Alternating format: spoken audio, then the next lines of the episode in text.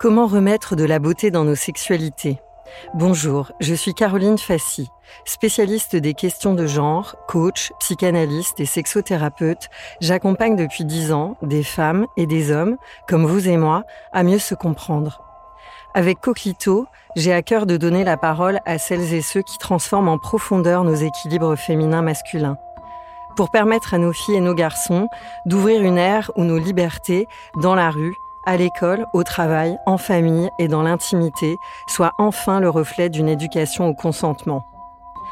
Je nous invite à nous éveiller pour mettre ensemble de la poésie dans nos relations, du sacré dans nos touchés et du toucher dans le sacré.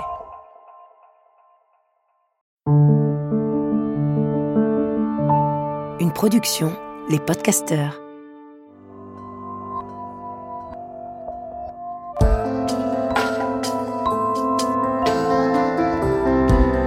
Bienvenue, vous écoutez Coquito, le podcast qui replace le clitoris au centre de notre vitalité et qui remue en profondeur notre rapport au plaisir féminin. Un rendez-vous de reconnexion à la puissance de cet organe trop longtemps ignoré. Un appel à notre boussole de sensibilité et de force. Les coquelitos chéris donnent la parole à celles et ceux qui œuvrent pour cette reconnaissance et pour ramener de la poésie dans nos rapports sexuels. Coquelito lance un appel pour nous relier, femmes et hommes, dans nos passerelles entre le féminin et le masculin. Coquelito, tu ressens quoi, toi?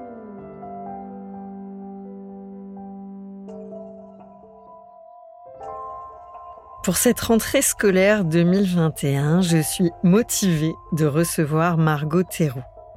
En plus, nous avons découvert avec Margot que nous avions quelques amusants points communs, des carrefours de vie qui font écho l'une à l'autre, du business à l'intime.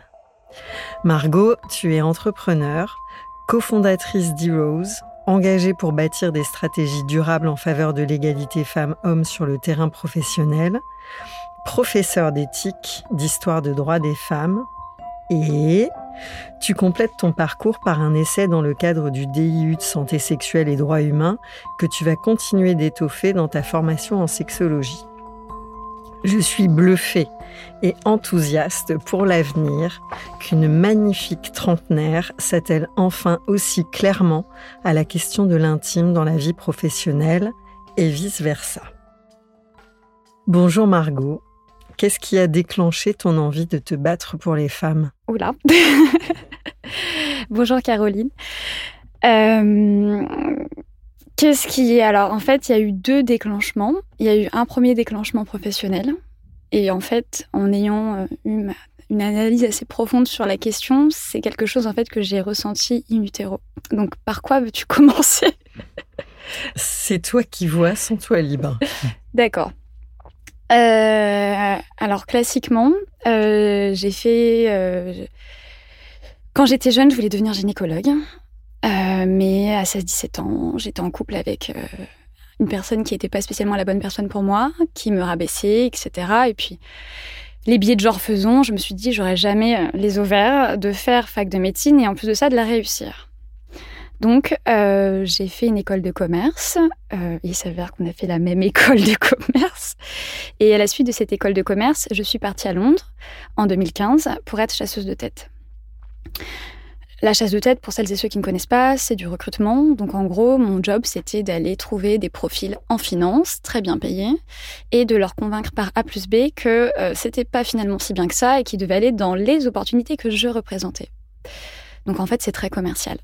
Et il s'avère qu'un jour, euh, je me suis rendu compte que mon manager, alors que je lui ai ramené plus de chiffre d'affaires que la plupart euh, des membres de mon équipe, hein, j'étais ce qu'on appelait à Londres une top billeuse, euh, en fait, j'étais celle la moins payée sur la partie fixe. Et donc, moi qui avais... On n'aime pas. Ah, on n'aime vraiment pas. on n'aime pas du tout découvrir ça.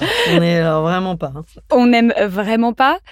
Euh, et, en fait, je sais pas comment t'expliquer, mais ça a été une espèce de boîte de Pandore. Enfin, tu vois, j'ai fait mon école de commerce de façon assez posée. Je me suis pas vraiment posé des questions. Et en fait, là, j'ai, enfin, ça a révélé. Alors, parce que je suis Scorpion, on s'en fout, mais ça a révélé vraiment le feu qui était en moi, quoi. Autre point commun. Mais non.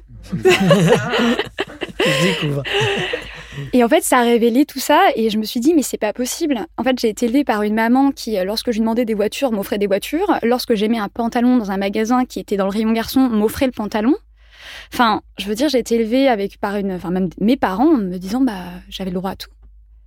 Et là, en fait, le fait, enfin, je comprenais pas. Je veux dire, sur le plan, même sur le plan économique, ça n'a aucun sens. Euh, je leur ramenais, euh, en trois ans, je leur ai ramené un demi-million d'euros. Euh, à quel moment?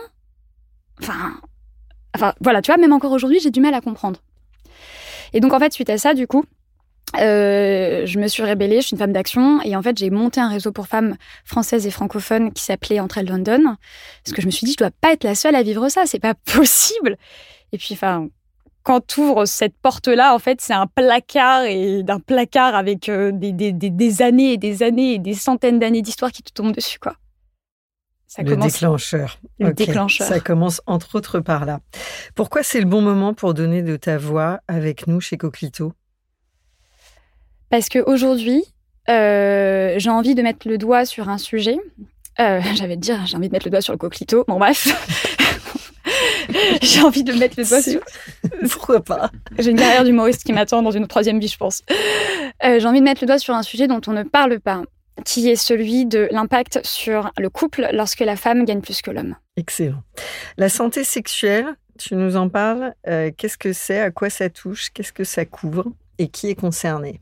Alors, vu que je suis une femme très académique, je vais te donner la définition de l'OMS.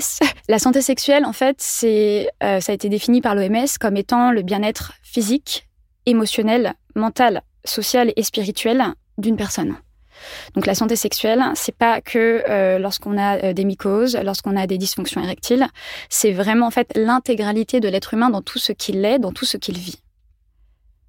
Et la raison pour laquelle j'ai voulu euh, faire le diplôme de la chaire UNESCO, c'est que le côté médical, il n'y a aucun problème, on en parle, il n'y a pas de souci, quoique le clitoris a été découvert récemment par la, par la médecine. Mais par contre, la dimension sociale, en fait, elle est où? C'est-à-dire, oui, il y a les histoires de consentement, bien sûr, mais euh, la vie, c'est pas que dans le lit. On passe quand même 8 heures par jour au boulot. Euh, qu'on me fasse pas dire que euh, quand je rentre à la maison après ma journée de boulot, euh, après avoir pris les transports, après avoir géré des, choses et d'autres, j'arrive à la maison, pompe up, tout va bien, on s'envoie et c'est l'éclat. Non, en fait. C'est ça. Et c'est cette dimension-là, la dimension sociale de la santé sexuelle, que moi j'ai voulu aborder à travers mon essai et que je vais poursuivre l'année prochaine via mon mémoire, c'est de se dire, elle est où? Et comment on la gère? Pourquoi la santé sexuelle est-elle par essence un des fondamentaux des droits humains et en même temps au cœur de la RSE, la responsabilité sociétale des entreprises, voire même peut-être au cœur du réacteur en fait de nos vies et d'une tentative de trouver un meilleur équilibre entre nos vies euh, euh, intimes, familiales, personnelles, sociétales, professionnelles, enfin le voilà, les Shiva Shikta euh, Shakti. Bah, tu vois, c'est hyper intéressant ce que tu dis parce que ça revient à, cette idée que je déteste, qui est l'équilibre vie pro-vie perso. Déjà, j'ai horreur qu'on mette les personnes et les gens dans des cases. Euh, moi, j'ai quitté le circuit classique de la vie euh, professionnelle il y a déjà 3-4 ans. Et, et, la santé sexuelle, finalement, c'est notre santé globale. La santé sexuelle fait partie, selon l'OMS, de la santé au sens large du terme. Et donc, vouloir mettre les choses dans des cases et par essence nos vies ça n'a absolument aucun sens. Comme je te disais, pour moi, l'équilibre vie pro-vie perso, ça n'existe pas. Je ne peux pas me sentir bien dans mon corps, bien dans ma tête, si je me fais harceler au travail. Ou même sans parler d'harcèlement, si j'ai euh, euh, un collègue, un manager ou une manageuse qui m'a fait des réflexions qui sont déplacées. C'est pas possible comment avoir un projet érotique abouti lorsque, euh, je parle d'Île-de-France, on a 45 minutes de trajet aller, soit une heure et demie par jour euh, aller-retour, lorsqu'on a euh, la pression sociale, pour les femmes, la charge mentale, et le soir, il faut qu'on s'occupe de la marmaille, mais qu'en même temps, on soit avec notre petit plus belle, comment dire, accoutrement sexuel, prêt à s'envoyer en l'air comme jamais. à quel moment? C'est pas possible. Et ça m'énerve quand on parle ça m'énerve, j'ai les poils qui s'hérissent, euh, quand on parle de ça, quand on a l'impression que euh, c'est possible de faire la part des choses, on ne peut pas. Et comme tu l'as dit, la santé sexuelle, c'est au cœur de tout. c'est au cœur de nos vies, parce que si on n'est pas bien dans notre corps, dans notre tête, dans notre bassin, on ne sera pas épanoui et donc on n'aura pas la meilleure version de nous-mêmes. Donc en fait, on est déjà euh, passé du cerveau central et au niveau des viscères et on va peut-être arriver enfin à la, zone juste en dessous pour reprendre tout depuis le début. C'est ça que je, c'est ça que je comprends. Alors, comment tu perçois la sexualité aujourd'hui dans ce contexte? Oula Vaste question, j'ai trois heures. Aujourd'hui, la sexualité, euh, je trouve ça bien parce qu'on en parle. Euh, d'ailleurs, parallèle ou non, on est dans la quatrième vague euh, féministe. Mm. Et donc, euh, dans la troisième vague, on en parlait, dans la quatrième, on en reparle. Par contre, comme dans chaque mouvement, comme dans chaque vague, il y a des extrêmes. Et soit on en parle trop et mal, soit on n'en parle pas assez. Donc, je suis contente parce que ce sujet de la sexualité revient, mais attention à vouloir mettre les gens dans des cases attention à vouloir euh, faire de sa vision du monde, de sa vision de la sexualité, une vision universelle, chose qu'aujourd'hui beaucoup de personnes font. Euh, peut-être moi aussi de temps en temps, hein, euh, mais voilà, la sexualité aujourd'hui, c'est voilà, j'ai en même temps, je suis très heureuse parce que tout, on en parle de plus en plus, mais en même temps, j'ai un peu peur parce que il y a des choses qui sont dites et, et on s'approprie des concepts, etc. Donc c'est un peu mitigé, quoi. Mettre de la poésie dans nos relations sexuelles, ça t'évoque quoi? Oh Je reviens de vacances, mais j'ai déjà envie de repartir au week-end. Euh, mettre de la poésie dans nos relations sexuelles. Alors, j'ai lu un livre hyper intéressant récemment qui parle de slow sex. Je sais pas si tu connais. Et ça me fait penser à ça. C'est-à-dire que, euh, et finalement c'est peut-être un parallèle, c'est-à-dire tout comme on est toujours dans cette quête de mieux, de plus, d'aller plus vite dans nos vies, Aujourd'hui, la sexualité, on est finalement toujours en quête de l'orgasme. On le, cherche et en fait, c'est, on va, peu importe euh, les orientations sexuelles, mais plus chez les hétéros, on va vraiment être à la quête de il faut que je la fasse jouir, il faut que je le fasse jouir. Et on, on se considère, enfin, on s'intéresse plus à la destination finalement qu'au voyage. Alors que ça donner à l'autre, ça reste un moment extrêmement poétique. Euh, les pères s'écrivaient là-dessus. Euh, et enfin, de, tout temps, toutes les civilisations, euh, l'Empire chinois, enfin, toutes les civilisations ont écrit sur la sexualité. Et la considérer comme un sport et lui mettre des objectifs de rentabilité comme dans une entreprise, moi, j'ai la sensation qu'on en est là aujourd'hui.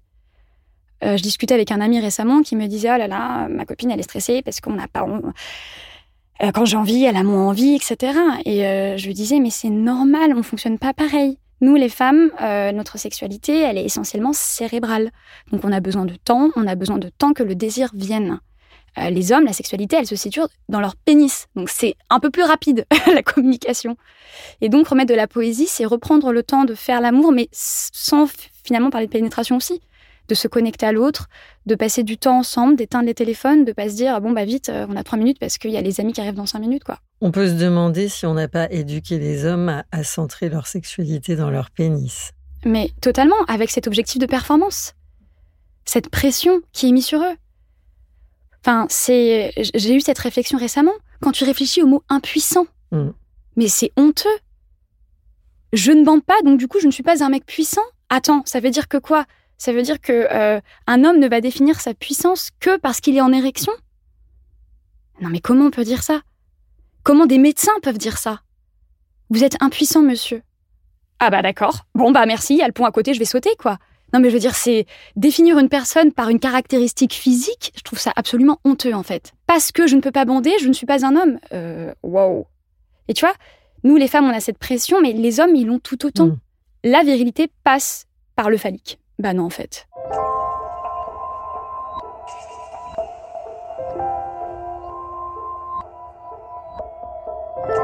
Qu'est-ce qui a changé quand tu es passée de chasseuse de tête salariée à te lancer dans l'entrepreneuriat?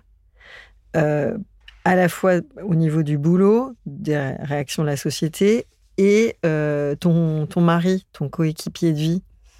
Comment Alors, euh, je suis passée du tout au tout. Donc, euh, j'étais chasseuse de tête en finance à Londres à la suite d'une école de commerce. Donc, tu vois, là, les clichés, les clichés, on les a. Et quand je suis devenue entrepreneur à la suite Parce qu'en fait, effectivement, j'ai passé trois ans à Londres, j'ai monté mon réseau pour femmes, et lorsque je suis rentrée, j'en avais marre qu'on dise que les femmes manquent de confiance en elles, puisque euh, problème complexe, cause complexe. Euh, si l'égalité homme-femme, ça se réglait dans un claquement de doigts, on n'aurait pas besoin d'une loi tous les ans pour accompagner ça. Et euh, donc, quand je suis rentrée à Londres et j'ai changé de statut et je me suis littéralement investie dans cette cause qu'est l'égalité homme-femme, euh, on parlait de puissance tout à l'heure, enfin avec la méditation, et c'est vraiment cette puissance-là. Cette puissance de se dire, euh, OK, aujourd'hui, j'ai les moyens de changer les choses. après, est-ce que mes, comment dire, mes interlocuteurs seront réceptifs, c'est en est une autre. Mais ce qui était important, effectivement, c'est euh, j'ai de la chance, c'est que mon mari provient d'une famille d'entrepreneurs aussi. Et comme tu le sais, l'entrepreneuriat, euh, la vie pro, vie perso, c'est un, joli gloubi-boulga, quoi, comme on dit. Euh, et donc, en fait, il m'a vraiment soutenue et quitte au sacrifice que j'ai fait sur notre vie intime, puisqu'il y a des fois où le samedi soir, j'étais sur des PowerPoint, ou euh, le dimanche, je refusais d'aller à, des dîners, à des brunchs, enfin, à rencontrer des gens, parce que j'étais dédiée à cette mission de vie. Parce que c'est véritablement une mission de vie. Tu as finalisé un essai très consistant sur l'impact sur les couples hétéros quand la femme gagne plus que l'homme. Et tu t'apprêtes à aller plus loin en menant une recherche sur la corrélation évolution professionnelle, reconnaissance financière et pratique sexuelle. Ambitieux, nécessaire, peut-être le fameux point pivot d'un changement de société, on est tout oui. Moi aussi, je suis tout oui. D'ailleurs, euh, s'il y a des personnes qui veulent témoigner, qu'elles me contactent sans aucun problème, euh, totalement. En fait, c'est parti d'une mission que je faisais pour, un, pour une grosse entreprise française dans l'industrie. Et euh, dans mes missions en égalité homme-femme, je suis amenée à leur poser des questions, des entretiens qualitatifs. Et là, euh, je sais plus comment, j'ai cette personne-là qui me dit Ah, mais moi, je pourrais pas si ma femme gagnait plus que moi. et d'habitude, j'essaye vraiment d'être euh, ce qu'on appelle poker face, hein, donc euh, de garder un visage fermé, professionnel et tout. Mais là, en fait, j'ai dit Mais pardon, mais ça veut dire quoi? Je ne pourrais pas. Oui, je pourrais pas quoi Mais je pourrais pas quoi? Je pourrais pas rester avec elle? Je pourrais pas euh, rester vivant? Enfin, qu'est-ce que ça veut dire? Je ne peux pas. Je ne peux pas quoi? Accepter qu'elle gagne plus que moi? Et euh, c'est là où en fait tous mes mondes se sont mélangés. Et je me suis dit, en fait, on a quand même 2000 ans d'histoire dans la tête judéo-chrétienne en France, ce que je ne connais pas pour les autres pays, où on a totalement accepté le fait que c'était normal que les hommes gagnent plus que les femmes et que ça n'avait absolument aucune conséquence sur le couple. Mais l'égalité homme-femme, grâce à toi, grâce à toutes ces femmes extraordinaires et ces hommes qui font bouger les choses avec leur cabinet, avec leur mission, euh, pour sensibiliser les entreprises et les personnes, font que les choses changent, qu'on a de plus en plus de femmes qui sont dirigeantes, qu'on a de plus en plus de femmes qui sont managers et qui ont envie d'être managers, l'impact sur le couple ne peut pas être nul. On ne peut pas avoir 2000 ans d'archaïsme dans, dans la tête, dans notre inconscient, et euh, et à la maison que ça se passe bien. Et donc, pour ce premier essai, j'ai mené une enquête sur 140 personnes, j'ai interrogé une quinzaine de couples. Ça n'a aucune valeur statistique ni scientifique. Mais pour autant, j'ai quand même 40% des personnes qui m'ont dit que elles ne se sentiraient pas bien si l'homme gagnait moins que la femme et que ça aurait un impact concret sur leur couple. Y compris chez les femmes? Y compris chez les femmes. Et euh, parce qu'au début, je me suis dit, oh là là, c'est que les hommes qui ont répondu ça. J'ai voulu aller regarder, non en fait, non. Et euh, ce qui est hyper intéressant, c'est que euh, lorsque j'ai, annoncé que j'avais publié cet essai, j'ai reçu un message d'une femme qui m'a dit j'ai compris. Je fais comme ça, vous avez compris. Elle me fait bah je sais pas, avec mon mec depuis quelques temps, ça allait pas trop, je comprenais pas pourquoi, il me prenait le chou pour tout et rien. Et en fait, c'est depuis que j'ai été promue. Et c'est tellement viscéral, c'est tellement ancré en nous que même lui ne s'est pas rendu compte quoi. Et c'est pour ça que moi aussi, j'ai hâte, parce que là, je suis restée sur euh, les qualités psychologiques, donc sur le, la confiance en soi, l'estime, euh, les répercussions que ça avait, la frustration, la jalousie, etc. Mais là, en fait, j'ai envie d'aller plus loin en disant, il se passe quoi dans le couple vraiment, au plus profond de l'intimité? Sans mauvais jeu de mots douteux, bien sûr. Alors, couple hétérosexuel, hein, je, parle. Hein. Et pourquoi pas, d'ailleurs, les, mauvais jeux de mots. euh, je voudrais t'entendre aussi sur le paradoxe qu'il y a euh, à la fois ton expérience donc de chasseuse de tête, mais aussi d'entrepreneur qui accompagne les entreprises, entre toutes les avancées qu'on a, a pu observer sur les 15 dernières années en matière d'égalité professionnelle hommes-femmes, des choses qui ont été mises en place par l'entreprise. Et en même temps, euh, cette envie, enfin, et même, c'est plus qu'une envie, hein, c'est euh, euh, on gomme totalement la différence entre les sexes et toute présence du désir, sauf quand il s'agit de harcèlement et situations conflictuelles. C'est-à-dire que quand il y a un entretien d'embauche ou un cadrage de candidats, au nom de l'égalité entre les femmes et les hommes, on ne veut plus parler de ce qui, de ce qui nous distingue au plus profond de nous, être un homme ou être une femme, ou être vivant ou mort. Enfin, moi, je rapproche euh, beaucoup les deux. C'est une différence fondamentale. J'espère que ma question est la plus claire possible sur un sujet aussi vaste. Voilà, c'est en gros quelle est la place pour le corps quand c'est un corps d'homme ou un corps de femme, euh, dans le cadre, dans, le monde du travail C'est hyper intéressant comme question. Je me l'étais jamais posée. Et en fait, j'ai l'impression que, que le, corps, en fait, ça devient problématique que lorsque ça concerne les femmes. Tout le temps. Jamais de ma vie, alors elle est courte, ok, peut-être que tu pourras euh, euh, abonder dans ce sens-là, je n'ai entendu dans une entreprise des hommes se prendre des réflexions sur leur physique. Donc ce qui est hyper paradoxal, c'est que d'un côté, euh, effectivement, on lisse, on parle, on parle d'une généralité au lieu de parler d'individualité. mais de l'autre côté, attention, elle a une jupe trop courte, attention, elle est enceinte. Oh Quoi? Une femme, ça peut avoir un bébé? Enfin, tu vois, ce rapport au corps, il est, j'ai l'impression que il est jamais positif en ce qui concerne les femmes, parce que soit on essaye de les effacer et on leur demande de se comporter comme des hommes lorsqu'elles sont à des postes de euh, directrice ou à des postes importants dans la société, où on leur dit, voilà, cache tes émotions, euh, dis pas que euh, tu dois aller chercher tes gamins ou quoi que ce soit. Par contre, dès qu'il s'agit de les fragiliser, on va parler de la grossesse, on va parler d'un décolleté trop plongeant, on va parler du voile, on va parler euh, euh, de, d'une jupe trop courte, euh, de talons trop hauts, ou au contraire des baskets. Enfin, effectivement, tu vois, c'est. Enfin, moi, ça, ça, ça, m'énerve. ça me fatigue. C'est-à-dire que le corps de la femme, y a, ça ne va jamais. Donc, on va tenter de le lisser par des lois, mais par contre, qui vont, comme tu le dis, gommer les individualités. Mm. Et ce, à tous les niveaux de la hiérarchie, euh, du plus bas jusqu'au plus haut. Mais en même temps, on va les attaquer.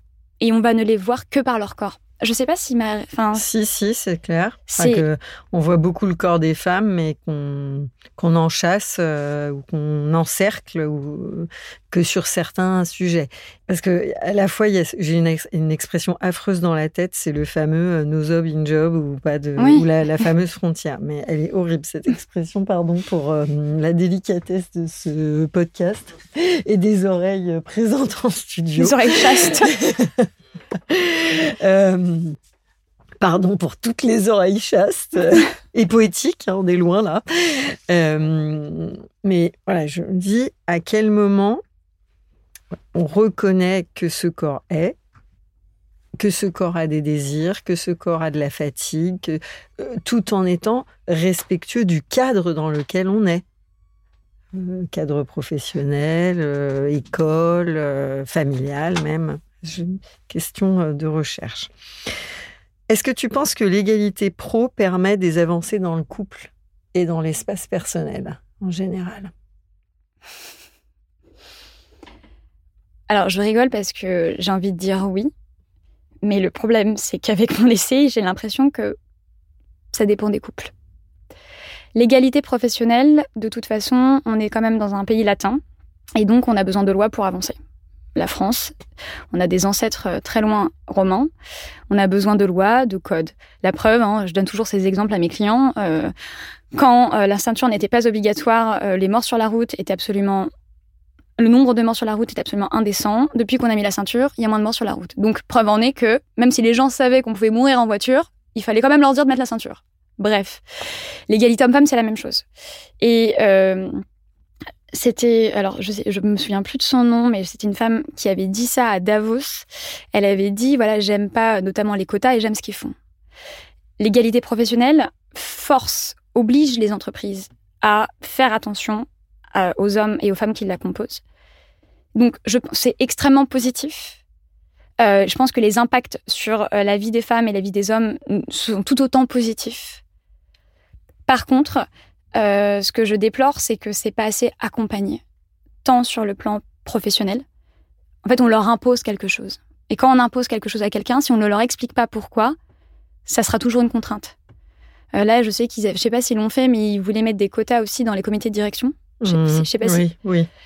Et en fait, euh, vu qu'on est dans l'imposition, enfin, je sais pas si ça se dit l'imposition, Mmh. enfin, vu qu'on est dans le fait de forcer quelqu'un, bah, de suite, finalement, ça revient finalement à la notion de consentement, en fait. Donc, l'égalité homme-femme, tu vois, elle a, ça a du positif, mais il faut que ça soit bien accompagné. Oui, et sur cet exemple, on, a- on entend hein, beaucoup de réactions dans les entreprises euh, du type Ah, mais oui, mais comme c'est une femme qui devait avoir le poste. En gros, je me suis fait griller par une femme. Et je l'ai entendu pas plus tard qu'il y a deux, Mm. trois jours, en fait. Mm. Ah, mais j'ai pas envie que ce soit des femmes qui sont là parce que ce sont des femmes.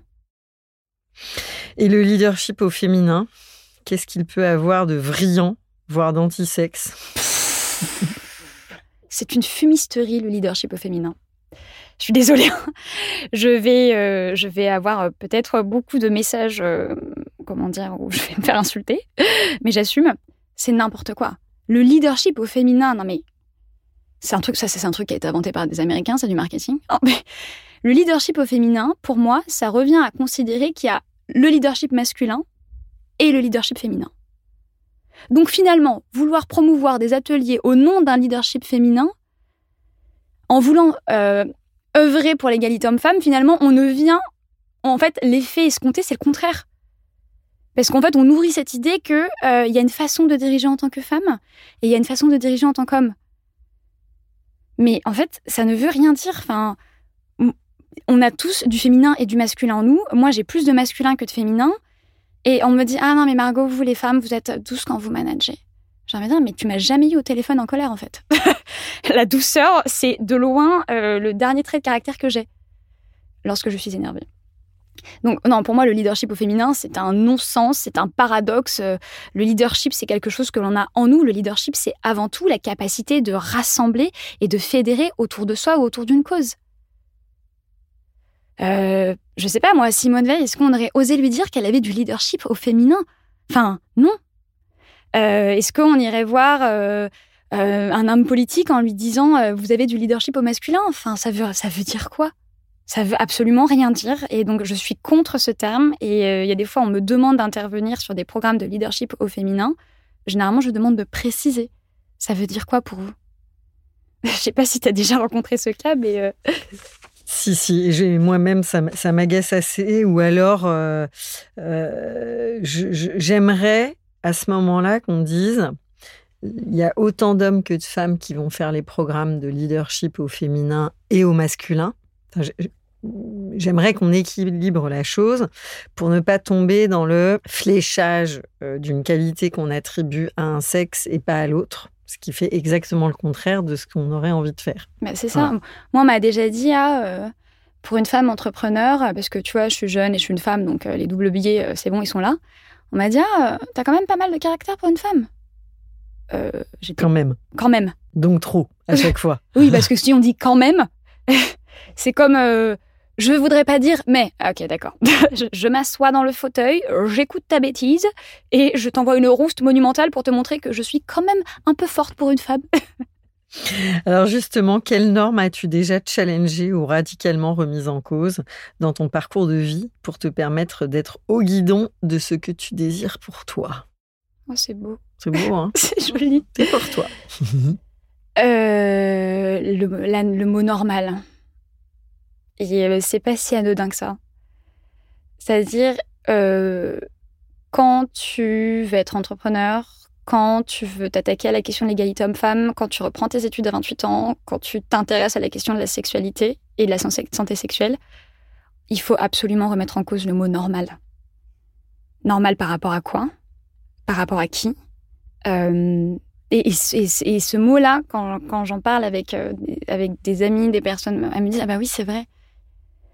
Quand, euh, quand on va me dire. Euh, alors, à part des situations avérées, hein, du style je suis moins bien payé que mes collaborateurs masculins, c'est pas normal, bien sûr. Mais je veux dire, en ce qui me concerne, le mot normal n'existe plus. j'ai quitté le monde de l'entreprise, j'ai quitté, j'ai totalement repensé ma, ma, perception de la sexualité. Ce qu'on me demande aussi, c'est quoi, qu'est-ce que ça t'a appris, la santé sexuelle? Et en fait, ça m'a juste appris de, finalement, déconstruire ce que c'est la normalité. On s'en fout euh, que tu t'envoies en l'air une fois, deux fois, trois fois par semaine, tant que c'est fait en pleine conscience avec un vrai consentement. Et donc, en fait, tous ces parcours de vie, euh, professionnels et personnels, m'ont vraiment, en fait, euh, ouais, c'est ça, m'ont vraiment remis en cause ma perception de la normalité. Il n'y a rien de normal, en fait.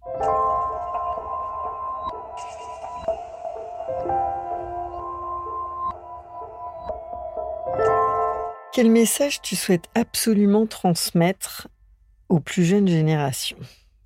Alors là, je suis en train de penser à mes élèves. Euh, si j'avais un message à leur transmettre, c'est vous avez le droit à tout. Hommes et femmes. Vous avez le droit à toutes les sexualités. Vous avez le droit à tous les parcours de vie. Vous avez le droit à tous les rêves aussi malgré un contexte anxiogène, euh, que ce soit pour le climat, que ce soit pour le Covid. Euh, vous avez le droit à tout. Il n'y a rien qui doit les freiner dans leur quête de vie, telle qu'elle soit. Ok, et comment tu les accompagnes ou tu les accompagnerais sur la question, euh, sur les acculturer au consentement? Parce que ça suppose le vous avez droit à tout, moi, il y a un côté que ça fait stresser parce que c'est genre euh, nos limites, euh, les mmh. libertés à tout craint pour tout le monde, euh, la grande folie. J'ai un petit côté réac qui dit d'accord. Et donc, comment est-ce qu'on se on s'entraîne progressivement, on s'éduque les uns auprès des autres, les uns avec les autres, à cette question du consentement, dont on entend beaucoup parler, ouais. qui ouvre un, une énorme brèche de changement. Ah, j'adore. La, question du consentement, j'adore. Euh, bah, c'est vrai, en fait. Effectivement, quand tu, peux quand tu dis euh, vous avez droit à tout, finalement, en fait, euh, vous avez droit à tout, oui, mais on peut tomber vite dans les extrêmes. alors, moi, je disais plus sous le sens de vous avez le droit à tout sur, au niveau de, de, de, vos choix de vie. après, effectivement, comment les éduquer sur la question du consentement bah, dans les cours que je donne sur l'histoire des femmes, j'ai essentiellement euh, des étudiants qui ont entre 18 et 20 ans. En fait, je leur, je leur fais prendre de la hauteur sur ce qu'on nous dit et finalement, indirectement, leur questionner la, cette, cette vision de la normalité. Euh, je leur fais un cours sur Olympe de Gouges, qui était une philosophe de la Révolution française, et, et en fait leur demander euh, d'aller toujours plus loin dans leur réflexion, pourquoi et qui m'envoie le message. Et c'est Pardon, je suis désolée, je, m'éparpille, je pars, je pars un peu loin. Mais en fait, en, les éduquant, en leur faisant poser les bonnes questions, qui a envoyé ce message Tu vois, je pense typiquement à un tableau de Sprenger euh, qui représente les sorcières euh, avec un nez, un crochu, avec les doigts longs, qui sont quand même les caricatures de l'antisémitisme au Moyen Âge aussi. Le fait de leur faire prendre de la hauteur et de s'éduquer eux-mêmes et de s'interroger qui m'envoie ce message et pourquoi, ça les aide aussi à faire des adultes, enfin des adultes qui sont beaucoup plus euh, sensibiliser. Tu vois, je rigolais parce que ce matin, j'ai un étudiant que j'ai eu il y a trois ans. Il m'a envoyé un message sur Instagram en me disant euh, Madame, vous nous aviez fait un cours sur Joséphine Baker, euh, c'est trop bien, elle va être panthéonisée, etc. Après, effectivement, c'est à eux de se questionner sur leurs mots, leur vision du monde, mais effectivement, bien sûr, comme tu le dis, toujours dans le respect du consentement de l'autre la difficulté que tu as dû rencontrer en tant que chasseuse et même là en tant que conseil, quand dans le couple, l'un gagne plus que l'autre et une opportunité de mobilité géographique, est-ce que l'un et l'autre peuvent décider à égalité ou pas? Je, ne voudrais pas du tout dramatiser les personnes qui comptent partir en expatriation, mais euh, mon Dieu, quand j'étais à Londres, il faut savoir déjà que le taux de divorce chez les expatriés, c'est le taux le plus élevé de France. Plus que Paris, donc ça me rassure. Ou pas. Et, euh, et que le schéma classique en expatriation, c'est. Ça, me dépite, hein, mais bon, tant pis. Euh, c'est euh, voilà, Madame rencontre Monsieur sur les bancs d'une école prestigieuse, hein, HEC, Polytechnique, ESSEC, etc. ils ont une carrière hyper, hyper intense, hyper rythmé, hyper riche. Plafond de verre oblige. Monsieur reçoit une promotion beaucoup plus intéressante que madame. Ils partent en expatriation au hasard à Londres. Et euh, lorsqu'ils arrivent à Londres, euh, rien n'a été prévu pour la carrière de madame. Et en fait, elle se retrouve dans une posture qu'elle n'avait jamais envisagée de sa vie, qui est celle d'être femme au foyer et euh, de devoir s'occuper de ses gamins, etc. Je fais un disclaimer, je ne dis pas qu'être femme au foyer, ce n'est pas bien. Au contraire, je pense que tant qu'un choix est consenti, on y revient, il n'y a aucun problème. Par contre, là, il y a un bris de consentement. Puisqu'à aucun moment, elle n'a été, euh, entre guillemets, programmée pour abandonner sa carrière. Et euh, ce que je, enfin, je me rendais compte euh, de choses horribles, c'est-à-dire que déjà 90% des femmes qui sont à Londres, alors ça a peut-être baissé, hein, parce que j'y étais en 2015, sont des femmes qui ont suivi leur conjoint. Et de manière générale, un couple sur deux divorce. Puisque la femme ne travaillant plus, il n'y a plus cette admiration, parce que l'admiration, c'est quand même un des fondamentaux du couple, c'est la base. J'ai besoin d'admirer mon partenaire pour l'aimer. Et là, en fait, les femmes ne travaillant plus, bah, elles sont frustrées. Euh, les hommes ne les admirent plus. Et euh, il y, y a une espèce de fossé qui se crée entre les deux, lui ne comprenant pas pourquoi elle est frustrée, elle ne comprenant pas pourquoi il ne comprend pas, et euh, divorce, quoi. Donc on, y revient, tu vois, la, mm. question de la vie pro, vie perso, de, la santé sexuelle au cœur de nos vies, mais c'est la base. Et qu'est-ce que la crise sanitaire a révélé de l'histoire des femmes en, travail et des femmes avec le travail? Qu'est-ce qu'il faudrait changer en priorité? La considération qu'on leur porte. Attends, reviens sur la crise sanitaire. La crise sanitaire Qu'est-ce que pour toi ça a changé ou, davantage encore mis en valeur par rapport à l'histoire des femmes avec le travail et de l'équilibre, disons, on va dire, famille, travail, couple. Euh. En fait, la crise sanitaire a révélé les inégalités qu'il y avait dans les couples. Mais elle a révélé, et plus que révélé, elle l'a mis au devant du couple. C'est-à-dire que quand il y avait la vie euh, Pré-Covid, euh, les femmes allaient les chercher, les papas allaient, les, allaient venaient les, dans les couples hétérosexuels, hein, euh, venaient les récupérer. Mais là, en fait, avec le Covid, les femmes et les hommes étaient en télétravail et ce sont les femmes qui étaient chargées de faire l'école à la maison et en plus de ça, de devoir s'occuper des enfants et de s'occuper de l'intendance de la maison. Et donc, c'est finalement ces petits, entre guillemets, agréments qu'il y a entre les couples, ces espèces d'accords tacites euh, dont eux-mêmes n'ont pas conscience, ils ont été mais, mis sur le devant de la scène et ont révélé les différences fondamentales qu'il y avait entre les hommes et les femmes durant cette crise sanitaire. Sans ajouter que, euh, bien évidemment, euh, les femmes qui étaient les plus précaires, c'est celles qui ont été mises au devant de la crise sanitaire. Donc, c'est-à-dire, c'était les aides-soignantes, les infirmières, les caissières. Et je crois que c'était 85% de cette population qui était nécessaire, qu'on applaudissait tous les soirs, je les cherche encore aujourd'hui les applaudissements, hein, était une population féminine. À chaque fois qu'il y a une crise, ce sont les femmes qui sont en première ligne. La Seconde Guerre mondiale l'a prouvé, euh, la Première Guerre mondiale aussi avec les munitionnettes, et encore aujourd'hui. Sauf que là, au-delà du côté professionnel, c'est que les hommes étaient les grands absents en fait. J'ai entendu plein d'histoires de couples euh, qui ont volé en éclats.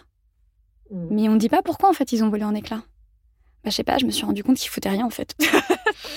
Alors, qu'est-ce qu'il faudrait changer en priorité pour que euh, ne pas alimenter la guerre des sexes? Que ce soit si tu peux aller sur le terrain de l'entreprise si c'est plus confort pour toi, enfin ou voir autre chose, ce serait quoi? Une première, euh, un premier petit pas qu'on pourrait tous changer en priorité euh, quasiment, euh, je sais pas, dès aujourd'hui? Ce serait quoi le, truc par lequel il faut commencer?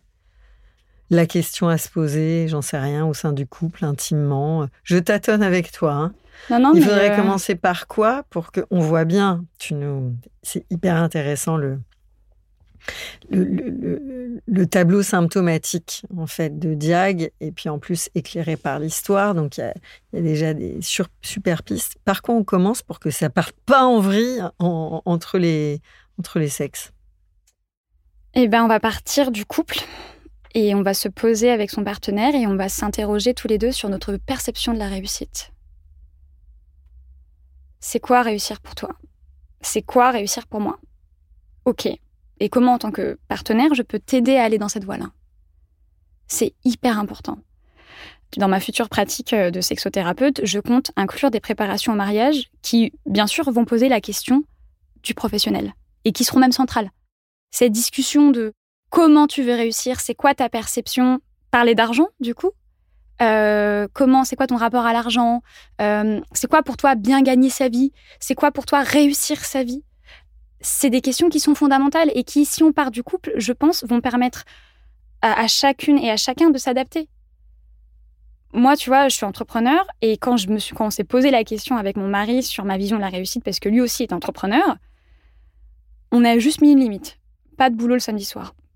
Mais euh, tu vois, là, ça a été la rentrée. Je suis rentrée chez moi à 20h ou 21h tous les soirs et il n'y a aucun problème avec ça. Et je me sens hyper sereine de rentrer à la maison et de me dire, OK, il le sait, il n'y a aucun problème. Il sait que moi, je me donne à fond dans ma vie professionnelle parce que c'est ce pourquoi j'ai envie de me battre et c'est hyper important pour moi. Que de rentrer, d'envoyer 15 textos, je pars dans 15 minutes, je suis désolée, etc., etc. Juste c'est une simple question. C'est quoi pour toi réussir? Et comme ça, l'autre, il va s'adapter en fonction d'eux. OK, toi, ta réussite, c'est euh, ta vie familiale. Très bien. Bon, bah, écoute, on va faire en sorte que tu puisses te consacrer à ta vie familiale. Ou toi, ta réussite, c'est ta carrière. Eh bien, très bien, on va faire en sorte que, ici, enfin, que je, enfin, ce que je suis en train de me dire, mais si les deux ont pour euh, vision de la réussite leur carrière professionnelle, bah, ça marche aussi. Et comme ça, en fait, ça, ça désamorce tout. Comme ça, si j'envoie un texto, euh, désolé, euh, ce soir, je rentre pas, j'ai un after work avec des collègues, avec des futurs clients, l'autre ne pourra pas dire qu'il ne savait pas. Oui, le contrat est, le contrat est posé. Voilà. Hyper intéressant. Donc, ouais, s'interroger sur la réussite. Je suis partie loin. non, on est bien là. Qu'est-ce que tu apprends de toi grâce à la psychothérapie et à la bioénergie? Et comment tu reprends contact avec la vie et la créativité au-dedans de toi? Pour introduire tout ça, la première chose que j'ai faite quand je suis devenue entrepreneur, c'est de prendre rendez-vous chez, le chez mon psychothérapeute qui s'appelle Jean-Michel Jamet, qui est absolument incroyable. Euh, bref, euh, ça a été de prendre ce rendez-vous chez un psychothérapeute, puisque je savais que la seule source, entre guillemets, à préserver, c'était moi. L'argent, c'est un moyen, ça va, ça vient, il y en a moins, il y en a plus, peu importe. Mais si par contre, moi, je frôlais le burn-out, sans moi, il n'y a plus d'entreprise.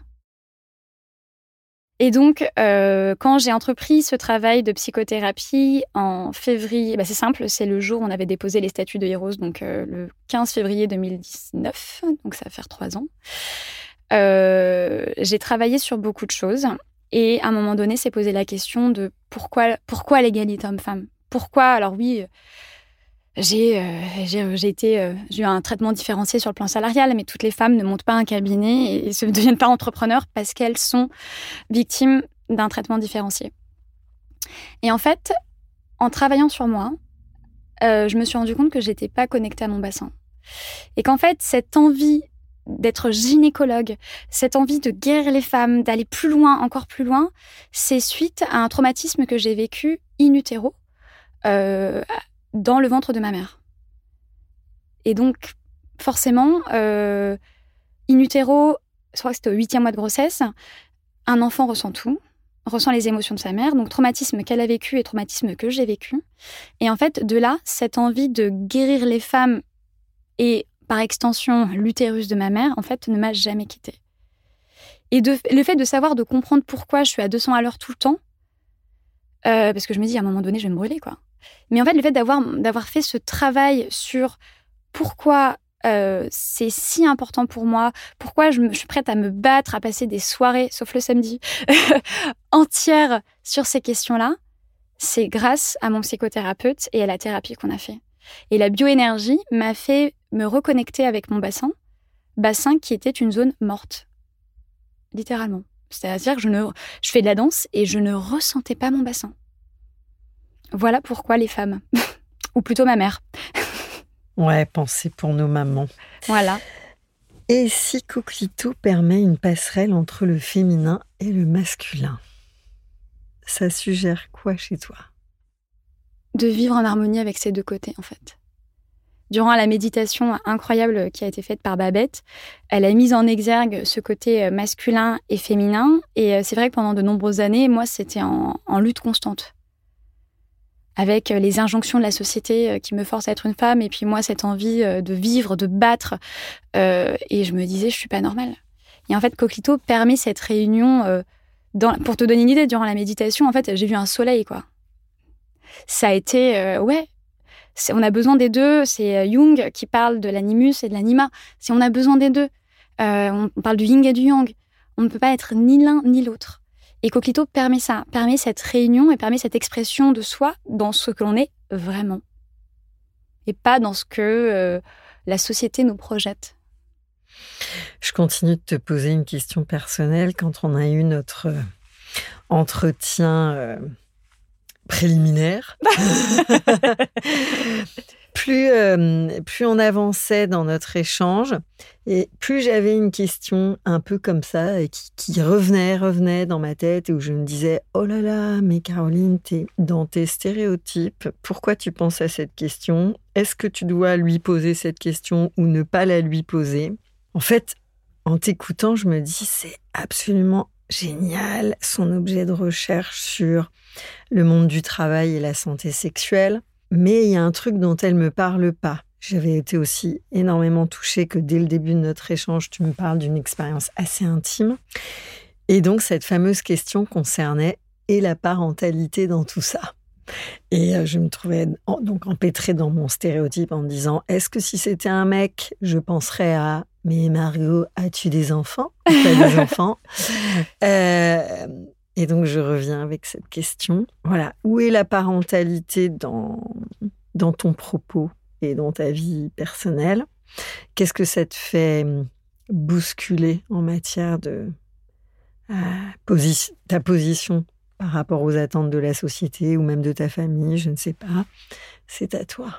On était dans le bassin utérin. On y reste. Et ben finalement, en fait, c'est une excellente transition. C'est-à-dire que euh, pendant de nombreuses années, j'étais persuadée que j'étais stérile. J'étais persuadée que je n'aurais jamais d'enfant. J'étais persuadée que c'était pas fait pour moi. Et encore aujourd'hui, euh, du coup, il va y avoir la réponse dans la question. Euh, j'ai du mal à me projeter avec un enfant. Donc, je n'ai pas d'enfant à ce jour. Ce n'est pas prévu. Et finalement, la, poser la question de la parentalité, ça revient également à poser la question de la non-parentalité. Et euh, à quel point la, psychothérapie, c'est important. Et quand j'en ai discuté avec mon psy, il m'avait dit que si jamais j'avais pas fait ce travail sur le bassin, pour comprendre ce traumatisme de cette zone qui pour moi est une zone morte, euh, ça se trouve, genre, le jour venu, j'aurais eu des difficultés à avoir des enfants. Et aujourd'hui, la parentalité, parce que ma vision de la réussite, c'est ma carrière. Et je veux pas tomber dans le cliché de la nana entrepreneur, mais en fait, moi, quand je suis face à un enfant, j'angoisse. C'est-à-dire, j'ai deux neveux, je les tiens euh, comme ça, là, de très loin, je les regarde, je me dis, mon Dieu, ça pleure, je fais quoi? Et, euh, et en fait, pour moi, je vois aujourd'hui que des contraintes parce qu'il y a un rapport au corps aussi qui se questionne. Je vois le fait que je vais prendre 15 kilos, euh, que je vais devoir les perdre. Euh, moi qui suis quelqu'un d'hyper organisé, je me dis mais mon dieu, mais il n'y a pas de place pour la non-organisation là-dedans. Enfin c'est et c'est horrible parce que parce que je me rends compte en te parlant que je suis bordée de clichés quoi et que je suis vraiment ce stéréotype de la nana entrepreneur qui euh, qui ne veut pas d'enfant. C'est ce que tu ressens toi. Oui oui voilà. Donc aujourd'hui, la question, et puis en plus, tu sais, vu que je suis mariée, c'est bon alors bah non, en fait, parce que il euh, y a le couple et la construction d'un foyer. Ça n'a absolument rien à voir. La preuve, il euh, y a des mamans euh, qui sont des mamans solo et qui élèvent très bien leurs enfants. Donc, vous voyez, il n'y a pas de lien entre couple et vie, et vie, je veux dire vie professionnelle et vie familiale. Et tu vois, le fait que vie professionnelle ressorte, ça montre que vraiment, ma carrière, c'est aujourd'hui. tu en as des bébés. Ouais, bah ouais. Tu en, tu en as et tu es pleinement investi dans, auprès de ces bébés, au développement de ces bébés. Alors, c'est quoi un homme qui se réalise en 2021 Un? Homme qui se réalise en 2021, c'est euh, un homme qui a compris la notion de consentement. Que ce soit pour son compagnon ou sa compagne, que ce soit pour lui-même, que ce soit dans sa vie professionnelle, que ce soit euh, lorsqu'il est avec euh, des personnes en groupe. C'est ça un homme qui se, qui se réalise, qui a compris tout l'enjeu que se cache derrière le mot consentement. Avant de se dire à bientôt, Margot, je te propose dans ce studio que chacun s'installe dans son espace intime. nous prenons le temps de nous inspirer depuis nos intérieurs, à l'écoute de nos dedans. À quel moment écoutes-tu ta boussole de sensibilité? Le matin. En quoi ton coquelicot est-il une force? Parce qu'il me donne, euh, il me retire la peur. C'est quoi ses super pouvoirs? C'est le super pouvoir du coquelicot. c'est euh, c'est de réfléchir après après l'action. C'est très masculin. c'est réfléchir après avoir agi. Quels sont les mots qui t'ont touché pendant ce temps de partage? Bassin. Euh, consentement. Alignement. Je sais pas si on l'a dit, mais il a été sous-entendu. Coquelito, tu ressens quoi, toi? La gratitude. La gratitude d'être ici. La gratitude euh, d'avoir trouvé euh, comment faire de ce traumatisme euh, un moteur dans la vie. Et, surtout que ça a un impact sur les autres. Coquelito, à présent ancré en toi et relié aux autres coquelitos, avec quoi tu repars? Beaucoup d'énergie. C'est marrant, hein. on a fait une méditation avant de partir, et avant de commencer, et j'étais très basse, et là en fait j'ai envie de tout bousculer. J'ai envie d'aller tout frapper, tout, casser, euh, les stéréotypes bien sûr, la violence c'est pas bien, et de, de, de, tout, de tout bousculer, de, de, sensibiliser les femmes à quel point, euh, enfin leur carrière, leur vie personnelle, il faut qu'elles les alignent, qu'elles aient pas peur de ces questions de salaire et qu'on parle d'argent quoi, qu'on en parle. Merci Margot. Merci à toi.